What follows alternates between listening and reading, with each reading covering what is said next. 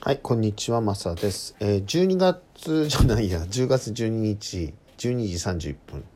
2019年ということで、今日はね、ブーバーに学ぶ、ブーバーに学ぶ、えーという本からいきたいと思います。えっ、とね、これはね、ブーバーっていう人はね、ユダヤ人なんですけれども、イスラエルとアラブの和解のために生涯を支え、両民族から等しく尊敬されたという方なんですね。えーまあ、偉大なる平和の哲学者マルティン・ブーバー、ね、えっと1965年に亡くなってますね。なのでその後2年後に僕が生まれるということなんですけれどもそれ関係あるのかって話なんですけど、えっと他者と自己のうちに等しく神を見出す我と汝の思想。他者と自己のうちに等しく神を見出す、ね、我と汝の思想っていうね。まあこれあの言葉っていろいろ使えるので僕らが神というかこの場合ね他者と自分のうちに、えー、等しく神を見出すんですよねこの人はね。だから、えー、関係性そのものですよね、うん、例えば、うん、キリスト教のトリニティとかっていうのは神がいて神の子キリストがいてそして妖精がいてみたいな、うん、そういうその3つが、まあ、三位一体的な感じですよね。ただその神がいて神の子キリストがいるというその間にいるあの中をなんていうの取り持つと言ったら変だけどその関係性のことをあの精霊というのかそういうふうに言うというふうに僕はあの解釈をしています。うんあのまあ、全てはあのそういうことですね。えー、ということであの どういうことか分かんないけどあのきちんとした抽象度があってねじゃないとあの宗教っていうのはスコーンと取り込まれちゃうんですけどだからこそマサワックスは不完全性定理とだとかあのそういうところから入りますよね。まあ、そういう意味であの、まあ、聞いていただければいいかなというふうに思います。これ非常に僕はあの今思うとねすごい線とかいっぱい引いてあってああなんか俺この考え方で今まで来てるよねっていうそのふうに思っています。えっと救世主を待っている限り救救世主はやってこない。私たち一人一人が救世主なのだから。ね、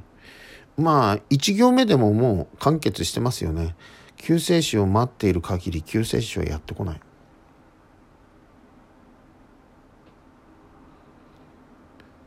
で次で全員に納得させるというのか抽象度が低くて「ん?」って思ってる人ね。にも分かるっていう。救世主を待ってる限り救世主はやってこない。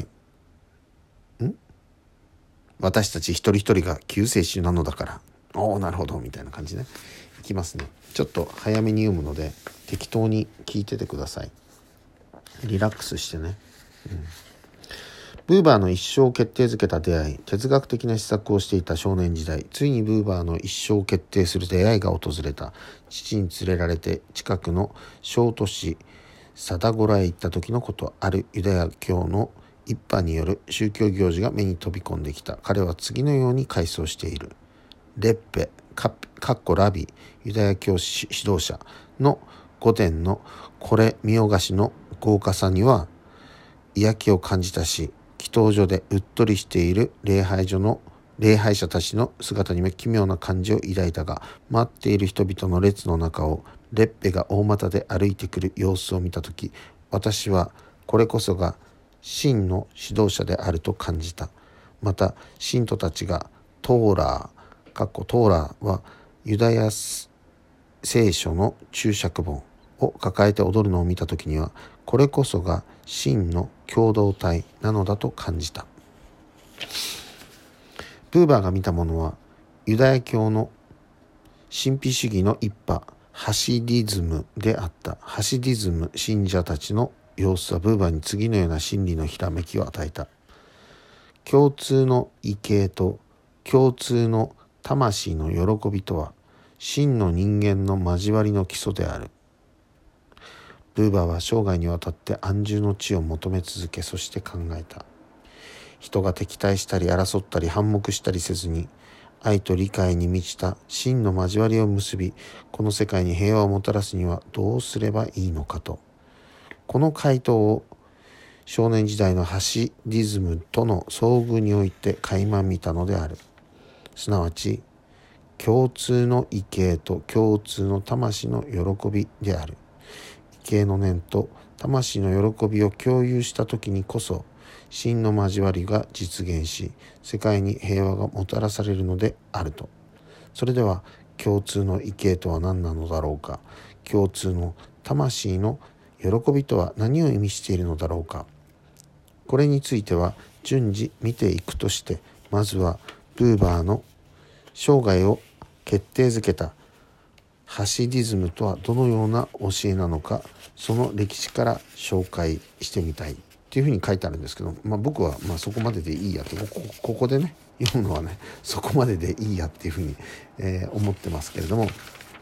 今言ったのはそのこのブーバーがそのその時にもらったそのひらめきここでいう真理のひらめきみたいなのは共通の異形と共通の魂の喜びっていうのは真の人間の交わりの基礎であるっていうことですよね。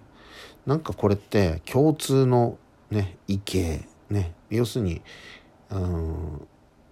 なな何かを共通でそのまあ恐れて敬っているみたいなものですよね異形ですからね。うんえ、それと共通の魂の喜びということですよね。で僕らはこれはいわゆるその何て言うのかな抽象度の高いその情報空間を共有するということだしその共通の異形と共通の魂の喜び僕が思うにはえっとやっぱり LUB だと思うんですよね。で抽象度が高いといういわゆる、えっと、空間的なところで言えばその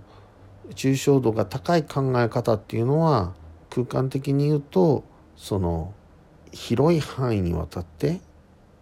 自分が住んでいる地域とか自分の家自分だけではなくてそれがあの広い範囲にわたって地球の裏側までの人たちとお互いにまあ尊敬し合うというのか助け合うというのか何か協力し合うというのかいうことだと思うんですね。でそれってもう一つタイム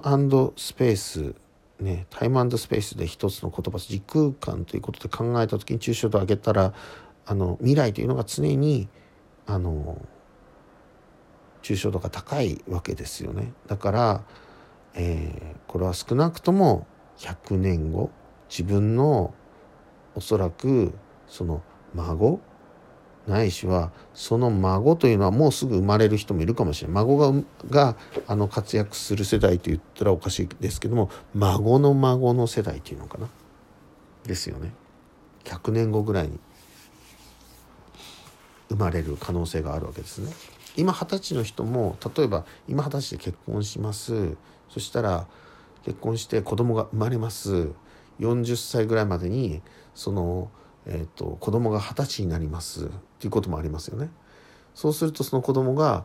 皆さんが60歳の時に今度は二十歳になります。そうそうすると60歳の時に孫が生まれる可能性があるわけですね。もしかすると59歳とかね。50代のうちに。ね孫がもう生まれる可能性があるわけですよね。わかりますか？それは今20代の人の人にしてみると,、えーと、40, 40, 40年後になるわけですね。40年後に孫がまだね今子供も生まれてない人が孫が生まれる可能性がありますよということですね40年後40年後にねよろしいですか？その時に、えーと、その孫がまあ二十歳になるまでに60年かかるのでそうですよね。でその孫にとってそその人が二十歳になってからだからそそれから40年後にはあの その孫にとって60年後にその孫今の皆さん二十歳の皆さんのこれを聞いてる二十歳の皆さんがいるとして、えーと、40年後の60歳の時に自分の孫が生まれ生まれるね可能性があると。違うか。生まれるのは40年後だ。ごめんなさいで皆さんが60歳ってことですね。そしてそのその孫孫ちゃんが お孫ちゃんがえっ、ー、と、えー、の孫が生まれるのがさらに40年後っていうことがありえますよね。わかります？そうすると100年後ですね。だからあのその人たちのためにがあの上あの上手にじゃなくて楽しく暮らせるというかより良い世界を迎えるために僕らは共通のそういう畏敬の念、うん、ベネズエラの人たちも日本に今いる僕らも同じように君の国のベネズエラって、まあ、地球の反対側アルゼンチンでもいいんだけれどもここにあるわけですよね。今先制政治というのかそういう感じになってますけれどもそこの100年後に生まれる人たちも日本に100年後に生まれる人たちも今のベネズエラに住んでいる人今の日本に住んでいる僕らがそのことについて共通のその何て言うのかなあの役に立つような考え方に基づいてまあ非常にローカルなことでもいいのであの何かをやっていきましょうというただ目線はそこに置きましょうよというのがあの、えっと、先ほど来言っている共通の畏敬と共通の魂の喜び、ね、っていうところではないかなというふうに僕は思っています。でそれに強力強烈なその自分たちの孫がそのえっ、と何て言うのかな楽しく暮らしているところをを自分があたかもそのそれを体験しているというのか、うん、その場に臨んでいるかのようにあの自分が感じられていることないしはそのために今自分が何かをやっているんだということその100年後と現在っていうものをその血あのすごく非常に強い臨場感でのなんか組紐みたいなもので編み上げていっている常にね。分かりますかね？それが心の中にあるということ。それが本当にそのえっと人間の真の交わりの基礎ではないかそそういうところの、え共通の畏敬と共通の魂の喜びというこのブーバーがあの真理のひらめきって言ってるものではないんでしょうかっていうふうに僕は思ってますね。うん、まあもちろんそれを教えてくれたのは友淵先生のやっぱり著書であるとないしはご本人からそのような僕はメッセージを受けたと思うしでそれっていうのはやっぱりその、えー、まあキリストもそうでしょうしそのいろんな人類の僕らのその先輩たち先達たちが、ね、ブッダもイエスもねそういうようなことっていうのをやっぱり思ってあの思われているんじゃないかなというふうに僕は思ってます。えー、これで終わりたいと思います。ありがとうございます。